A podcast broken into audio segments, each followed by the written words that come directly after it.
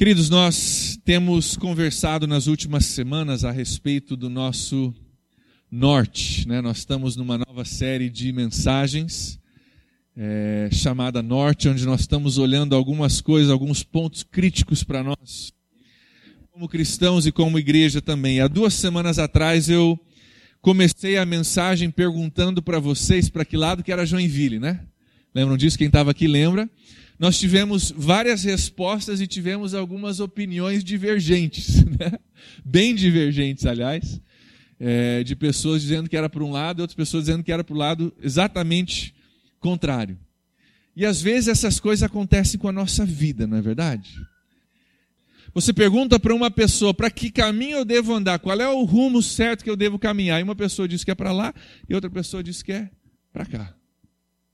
Opiniões divergentes vindo de pessoas diferentes. Se você perguntar para pessoas diferentes, você vai receber opiniões diferentes de qual é o norte, qual é o sentido que eu devo orientar a minha vida. Também para nós como igreja. Como igreja, se você perguntar para pessoas diferentes, você vai receber respostas diferentes. Qual é o caminho, qual é o foco que, que a nossa igreja deve ter? Pessoas diferentes, com personalidades diferentes, experiências diferentes e até mesmo preferências diferentes vão dizer, não, é por aqui ou é por ali. Lugares, caminhos diferentes. E é por isso que nós estamos tirando um tempo como igreja para nós olharmos essa questão do nosso norte. Para nós definirmos para a nossa vida de, como cristãos, a sua vida individual e a minha, qual é o nosso norte. De acordo com essa bússola que Deus nos dá, que é a chamada Bíblia. Graças a Deus pela Bíblia, que é a nossa bússola, que em meio a todas essas opiniões divergentes, Deus usa essa bússola para dizer: não, é por aqui. Independente do que a pessoa falar, dos tempos mudarem, independente de opiniões mudarem, o caminho do cristão é por aqui. Então nós estamos olhando algumas coisas para a nossa vida como cristãos. Periodicamente é importante a gente parar para avaliar, porque às vezes a gente começa no caminho certo, a gente começa indo para a direção certa e no meio do caminho a gente se perde. Isso acontece com pessoas, isso acontece com igrejas, acontece com organizações. Então, graças a Deus, a nossa igreja ela tem crescido e com isso nós temos várias pessoas chegando de igrejas diferentes, que tinham nortes diferentes, formas de caminhar diferentes, cada igreja tem a sua. Nós temos algumas pessoas que estão chegando na igreja agora, pessoas que pela primeira vez estão experimentando igreja, estão vivendo a vida de igreja. É importante a gente, juntos, a gente parar e olhar, ó, o nosso caminho é esse aqui. Para que fique claro, para que a gente possa caminhar juntos no caminho que Deus tem definido para nós como igreja. Então, duas semanas atrás, nós falamos que para nós termos um norte verdadeiro, como cristãos e como igreja, nós temos que entender uma coisa, e essa coisa é primordial sobre todas as coisas que eu e você nós fomos feitos para adorar e para conhecer a Deus. Não é verdade? Nós falamos sobre isso. Acima de todas as coisas, por o resto fazer sentido na sua vida e na minha vida, nós temos que entender que eu e você nós fomos criados para adorar e conhecer a Deus. E nós olhamos em Romanos capítulo 11, onde Paulo diz: "Porque dele, por ele, para ele são todas as coisas." O nosso norte começa por aí, entender que eu sou dele, criado por ele, para ele. Nosso norte começa por aí. Nós falamos que aqui na PIB nós realizamos essa parte de adoração a Deus através dos nossos cultos. E nós definimos culto. Culto é você se prostrar diante de algo em admiração e adoração. Culto é isso. Nós hoje estamos reunidos aqui para prestar culto a Deus. O, o, o, o, propósito principal desse momento juntos é adoração. Adoração a Deus. Tem ensino da palavra? Tem. Tem oração? Tem. Tem comunhão? Tem. Mas o propósito principal do nosso culto? adoração a Deus, porque Ele é digno.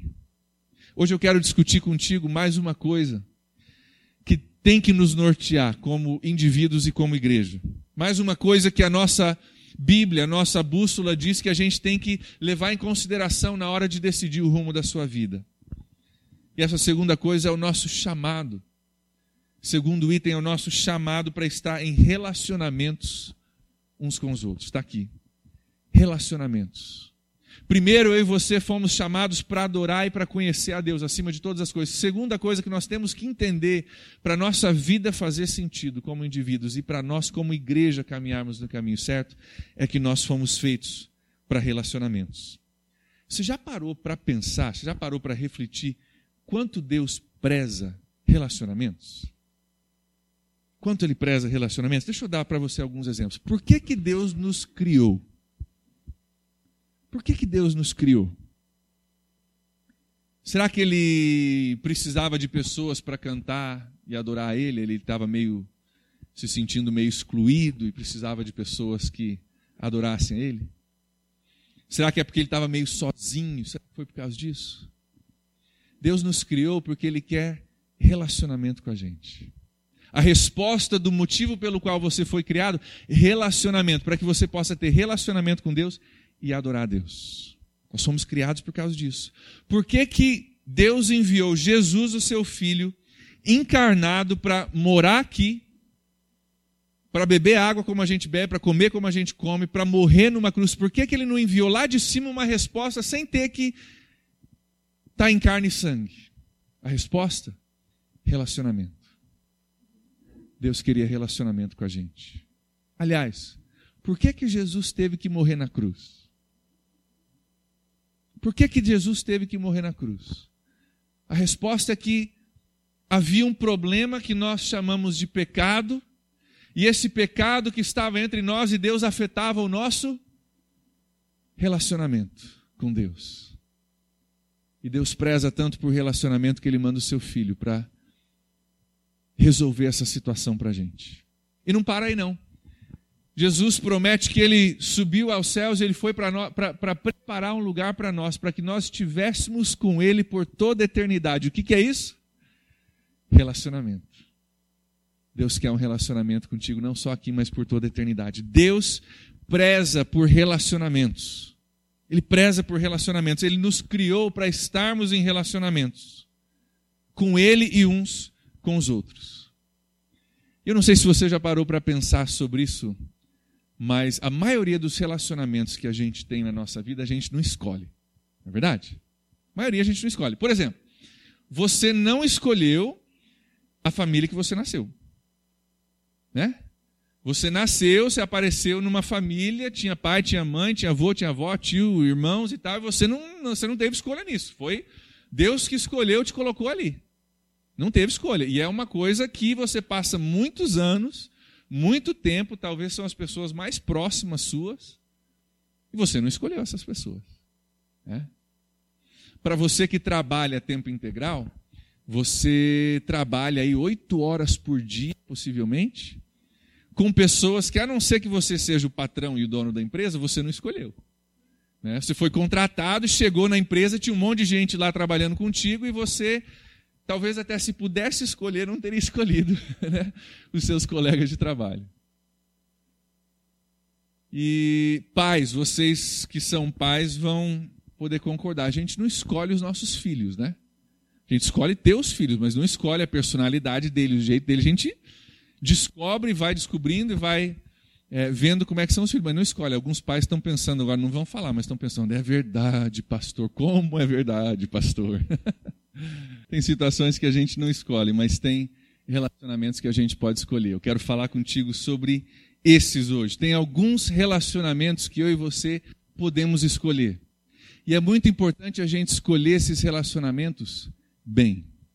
Alguns a gente não tem escolha. Algumas horas do nosso dia nós passamos com pessoas que a gente não escolhe, mas tem pessoas que a gente pode escolher. E esses nós temos que escolher bem. Eu gostaria que você abrisse a sua Bíblia comigo no livro de Provérbios. Olha lá comigo no livro de Provérbios, capítulo 13. Quero falar contigo sobre relacionamentos que nós podemos escolher, porque, como nós vamos ver hoje, Deus usa relacionamentos para nos moldar com pessoas. Deus usa os relacionamentos que você tem na sua vida para moldar quem você é e quem você vai se tornar. E é importante que você Escolha bem, é importante que você entenda o norte que a nossa bússola nos dá com relação a isso. A Bíblia nos diz em Provérbios capítulo 13, versículo 20, nos dá um conselho muito importante, muito interessante. Diz assim: Aquele que anda com os sábios será cada vez mais sábio, mas o companheiro dos tolos acabará mal. Vou ler de novo. Aquele que anda com os sábios será cada vez mais sábio, mas o companheiro dos, dos tolos acabará mal. Está aí a palavra de Deus, a nossa bússola, falando sobre relacionamentos. E que os relacionamentos que nós temos com pessoas moldam a nossa pessoa. Se você está na companhia de sábios, você se torna sábio por estar com eles. Se você está na companhia de nécios ou de tolos, você se torna como eles, por estar ali em relacionamento com eles.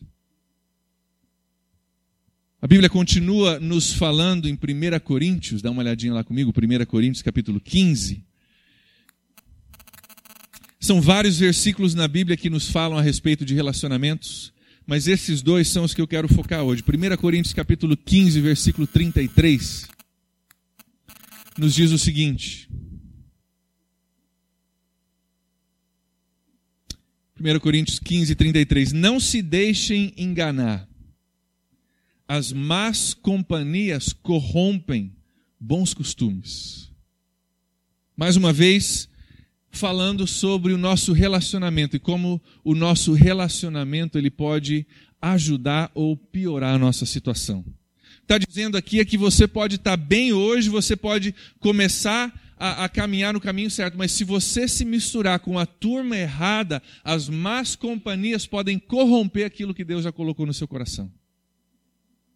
Então não é só você começar legal, mas é você escolher a turma certa para você caminhar, é você ter relacionamentos que estão contribuindo para aquilo que Deus tem para você, porque Deus usa relacionamentos para nos moldar.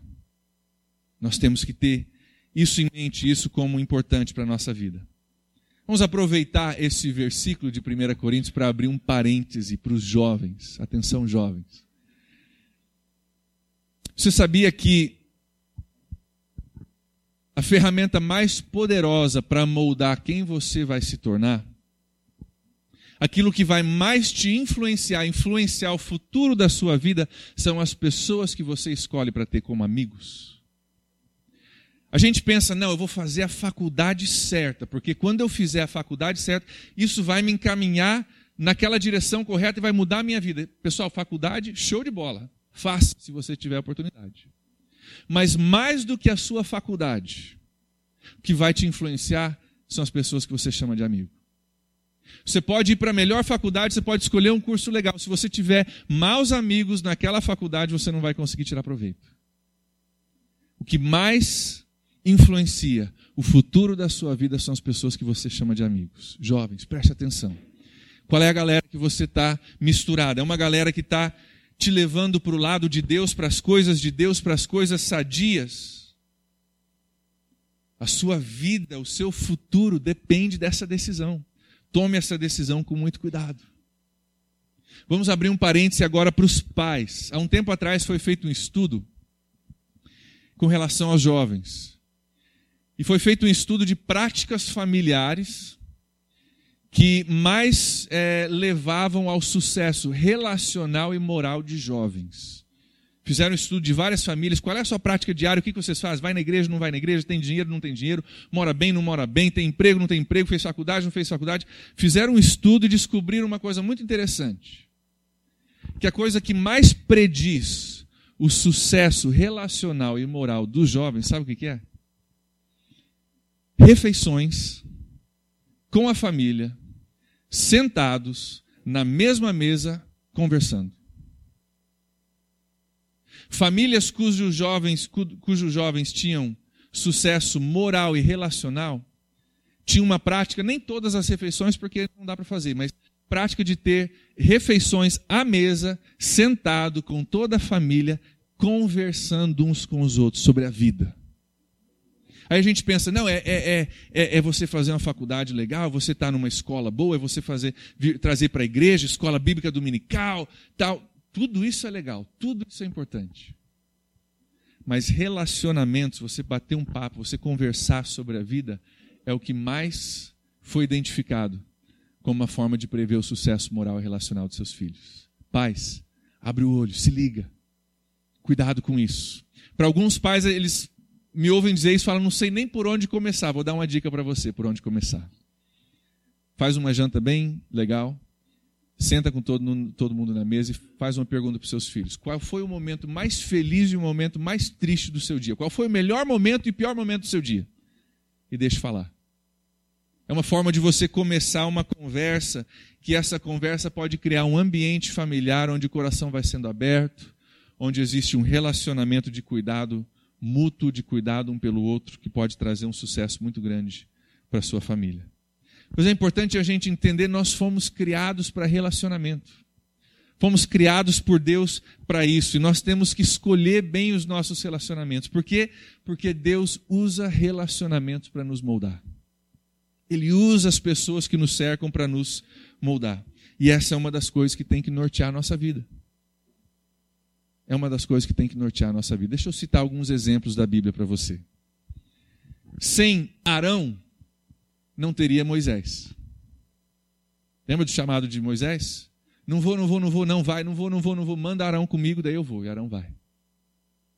Aos teólogos de plantão, não estou dizendo que a soberania de Deus não é maior e que Deus. Não estou dizendo isso. Eu creio na soberania de Deus. Só estou dizendo que Deus usou um relacionamento com Arão para fazer de Moisés quem ele era. A mesma coisa acontece em outras situações. Sem Elias não teria Eliseu. Não é verdade? O mentor de Eliseu foi Elias. Eliseu assistiu Elias trabalhar, viu como ele era um homem de Deus, via como ele orava, via como ele buscava Deus. Quando ele foi levado para o céu, pediu: Por favor, me abençoa, dá uma porção redobrada da tua unção sobre a minha vida. E Elias concede isso. E Eliseu é, é usado de uma forma grandiosa de Deus. Sem Elias não teria Eliseu. Sem, sem Jonatas não teria Davi o filho de Saul que amava Davi, inclusive que livrou Davi de muita fria. Saul querendo matar, Jonatas ia lá, descobria o que, que ia acontecer e avisava para Davi o que estava rolando, para Davi saber se ele podia ficar ou se tinha que correr. Sem Jonatas, não teria Davi. Nos momentos mais escuros, num dos momentos mais escuros da vida de Davi, quando ele estava numa caverna, pensando que não tinha mais solução, Jonatas foi, foi o que veio e falou: Você vai ser rei um dia. Deus tem um propósito na sua vida, ele te ungiu rei e você vai ser rei. Aguenta firme que você vai ser rei. Sem Jonatas não tem Davi.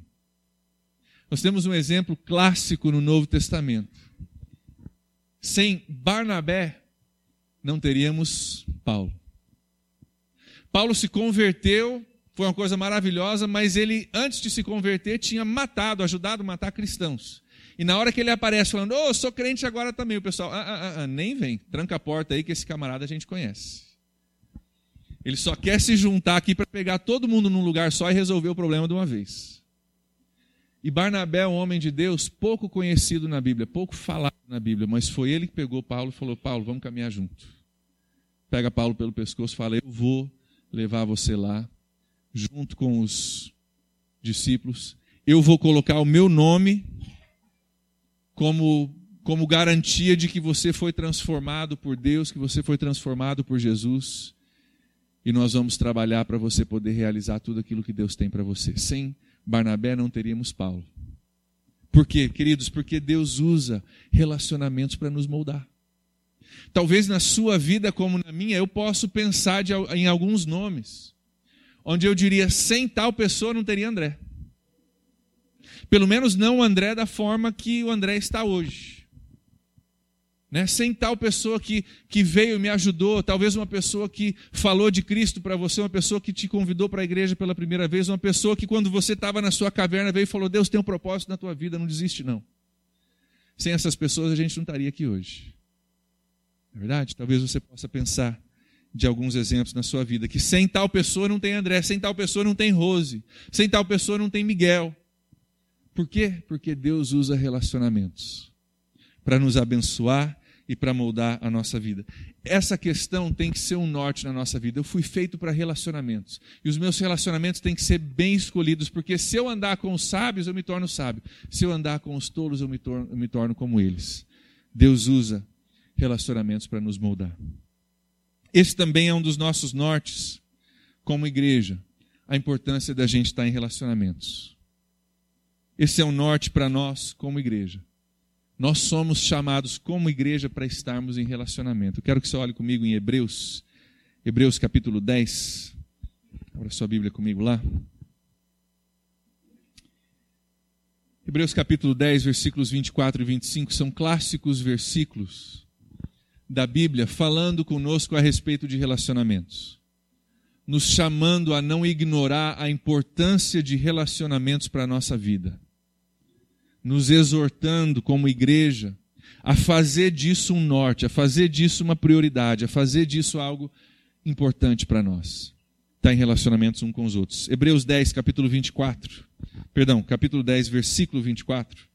E também versículo 25 diz assim: E consideremos uns aos outros para nos incentivarmos ao amor e às boas obras não deixemos de reunirmos como igreja segundo o costume de alguns, mas procuremos encorajar-nos uns aos outros, ainda mais quando vocês veem que se aproxima o dia. É interessante essa, esses dois versículos que Deus é muito claro aqui, né? Ele diz: não faça isso, faça aquilo. Bem claro, ele diz ali o que não fazer e o que, não, e o que fazer. O que não fazer está no versículo 25. Não deixe de se reunir como igreja, segundo o costume de alguns. Não perca os relacionamentos.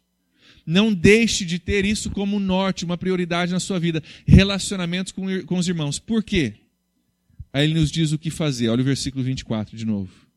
Consideremos uns aos outros para incentivarmos, para nos incentivarmos ao amor e as boas obras. E no finzinho do versículo 25 ele diz: procuremos encorajar-nos uns aos outros. Nós até falamos sobre isso né, durante o nosso tempo de oração. Tem gente que está desanimada, tem gente que precisa de alguém que venha nos encorajar, nos ajudar, nos dar um alento no momento de dificuldade. Queridos, relacionamento uns com os outros é uma coisa que Deus usa na nossa vida. Esse encorajamento nós precisamos um dos outros. Esse reunir-se como igreja para nos encorajar ao amor e às boas obras é algo que nós precisamos absolutamente. E é um norte para a nossa igreja. É uma coisa que nós temos como primordial com a nossa igreja. Assim como a adoração é primordial acima de todas as coisas para a nossa igreja, relacionamentos é um dos nossos nortes aqui na PIB. E hoje eu quero abrir um parêntese para falar contigo um pouquinho sobre como nós realizamos isso aqui na PIB? Como é que a gente realiza essa, esse norte? Como é que a gente faz essa, essa, esse ambiente de relacionamentos para a gente ter esse encorajamento mútuo, essa ajuda mútua? Como é que a gente faz isso aqui? A resposta para nós é uma só: PGs. Alguns de vocês já conhecem isso, já participam de PGs. Mas um dos nortes para nós como igreja aqui é ter e participar de PGs. Por quê? Porque está na moda? Ah, pastor, está na moda. Não, não está na moda. Na realidade, já existe esse conceito há quase 50 anos na igreja. Esse conceito de pequenos grupos. Não é porque está na moda. Sabe por quê? Tem alguns detalhes com relação à nossa igreja que são muito importantes a gente entender. Você sabia que aqui na PIB, mais de 50% das pessoas que congregam aqui não têm família na cidade? Sabia disso? Mais de 50% de vocês não tem família em São Francisco. Pode ter em Joinville, outros têm muito mais longe do que isso. Não tem família na cidade. Essa estatística, essa demográfica é uma coisa muito interessante e muito fora do comum. Não são todas as igrejas que têm essa realidade. Metade dos membros não tem família aqui. É uma coisa que a gente tem que levar em consideração no nosso trabalho, na nossa estratégia para a nossa igreja. Mais de 50%. Se você faz parte desses 50%, você sabe que esses relacionamentos na igreja são importantíssimos, não é verdade? Se você é, não tem família aqui, você, eu, às vezes eu ligo para algumas pessoas que estão chegando agora na nossa igreja e eu pergunto onde é que você mora que eu quero te visitar. Eles não sabem nem dizer onde é que moram. Tem um posto de gasolina aqui perto, é meio verde, tem um muro amarelo e, e não sabe. E às vezes fala, olha, eu não sei, onde é, onde é que a gente compra comida? Onde é, onde é que é o melhor mercado? Onde é, que eu, onde é que é o Detran que eu preciso mudar meu documento? Não sabem de nada. Eu já tive nessa situação, talvez você também. Você que faz parte desses 50% sabe a importância da gente ter relacionamento na igreja, não é verdade? Da gente ter pessoas que a gente pode chamar de família. A igreja acaba se tornando a nossa família. Para muitos de vocês tem se tornado a sua família longe da sua família. Nós não conseguimos, queridos, fazer essa, essa comunhão de família nos domingos à noite. Nós não conseguimos fazer isso, até porque o propósito principal dos nossos cultos é o quê? Pode falar. Adoração. O propósito do nosso culto é a adoração. Então, onde é que a gente cria esses relacionamentos? PGs. É no PG que a gente tem esse tempo, esse espaço para a gente poder se conhecer, para a gente poder conversar. Outro motivo pelo qual PGs é um norte para a nossa igreja e vai se tornar mais ainda para a nossa igreja. Nós moramos numa cidade muito dispersa. Já parou para pensar? Nós moramos numa cidade onde tem bairros bem espalhados. Para o tamanho da nossa cidade, nós temos bairros bem espalhados. Hoje nós temos pessoas, eu acho que de tudo quanto é bairro que você puder dar o um nome, eu acho que tem alguém que vem aqui na nossa igreja. Pelo menos os que eu pude pensar, tinha alguém que vinha. Tem gente, eu não vou falar quem é, porque vocês vão querer bater nelas depois.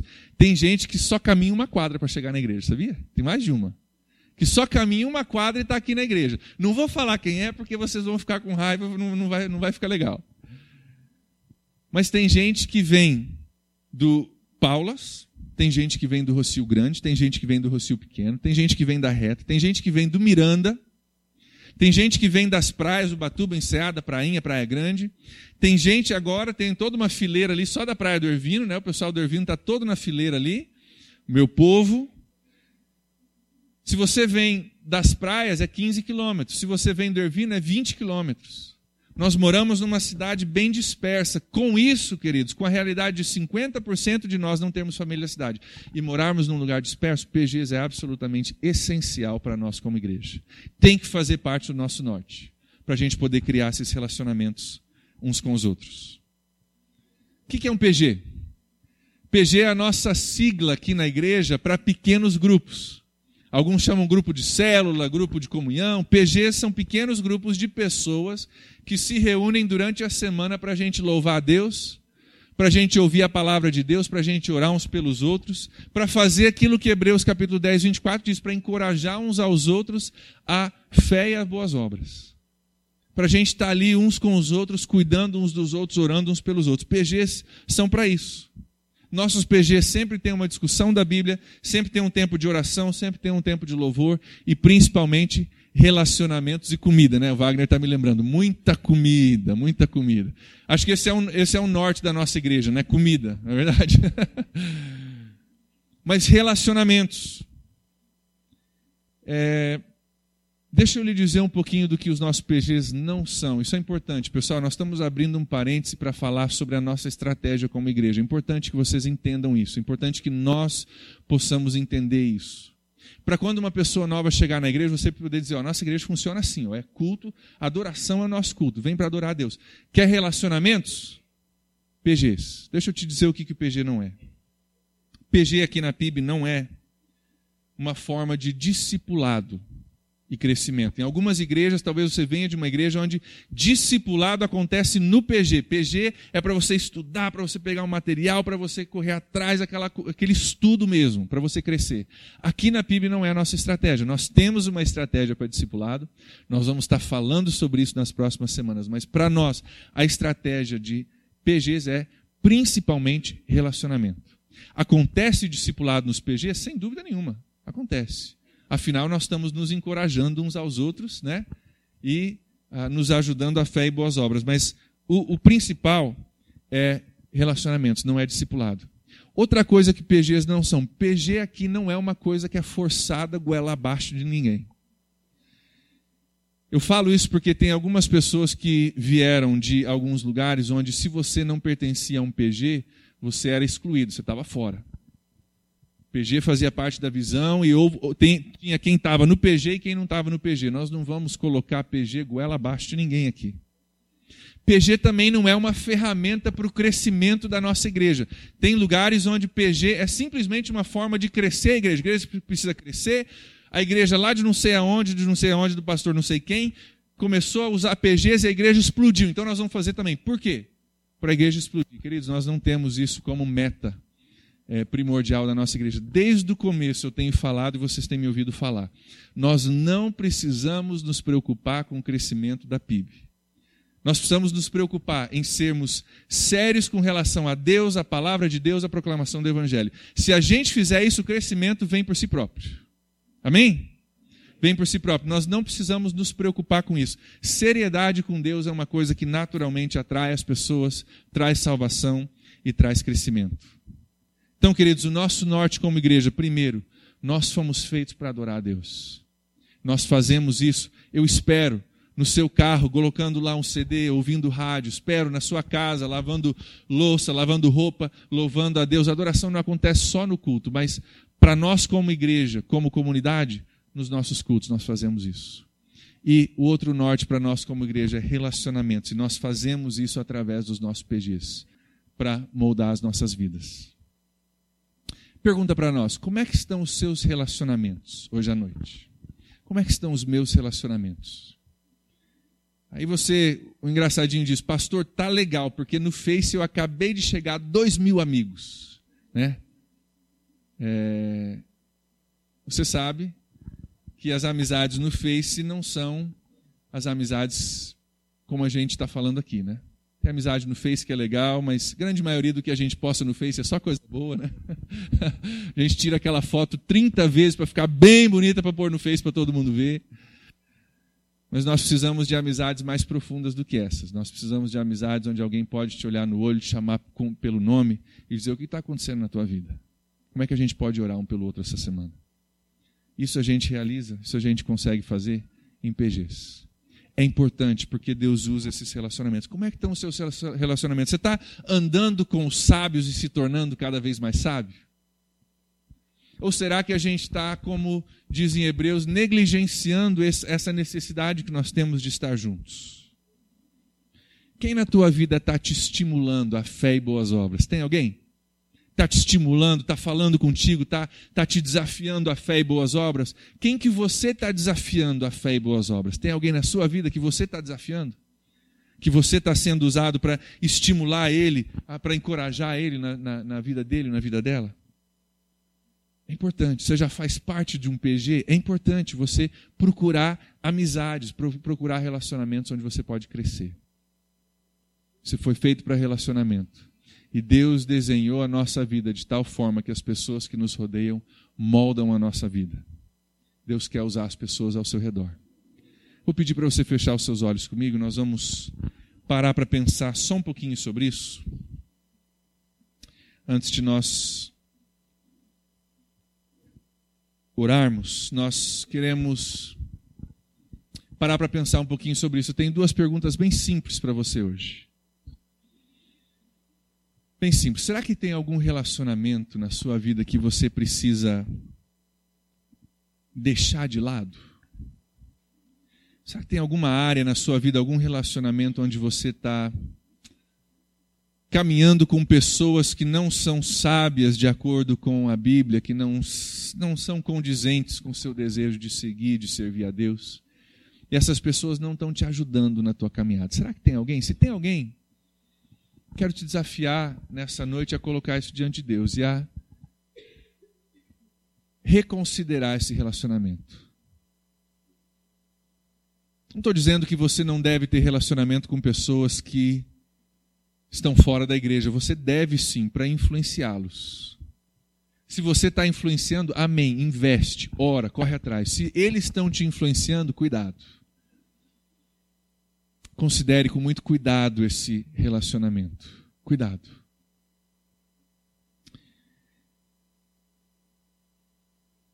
A mesma pergunta, só que oposto. Será que tem um relacionamento que você precisa começar hoje à noite?